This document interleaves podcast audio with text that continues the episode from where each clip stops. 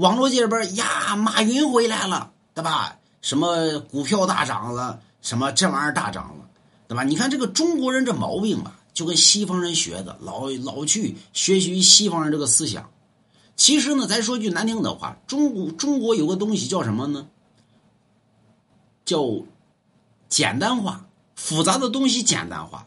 咱们现在呢，很多人就属于什么呢？把把什么呢？把这个简单东西复杂化，对吧？就比如说马云回来这个事儿，其实很简单。比如说胡说八道，这是啥简单的？这里边有什么什么什么？有个屁呀！这清明节到了吗？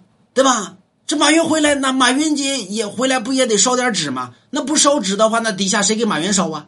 所以咱们说，人挣钱，你挣钱挣的多了，保不齐是那边人给你烧的多嘛？那你不给祖宗烧，祖宗凭什么给你烧啊？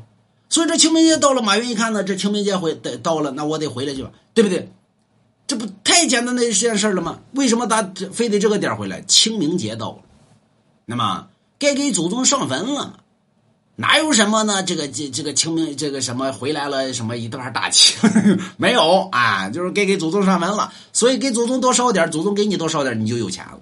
你不给祖宗烧，祖宗不给你烧，哎，你不就穷吗？所以你看，你老给祖宗烧，老烧那么一块两块十块二十块的，所以你看你挣钱呢，一挣的就是一百两百呃三百五百。对吧？你看那有钱人烧纸呢，那还把一车一车的往那烧，啊，金山银山的烧，所以人家挣钱呢，金山银山的挣，对吧？所以你看有钱人呢，这一到清明节呢，这都回来，对不对？这有一定道理。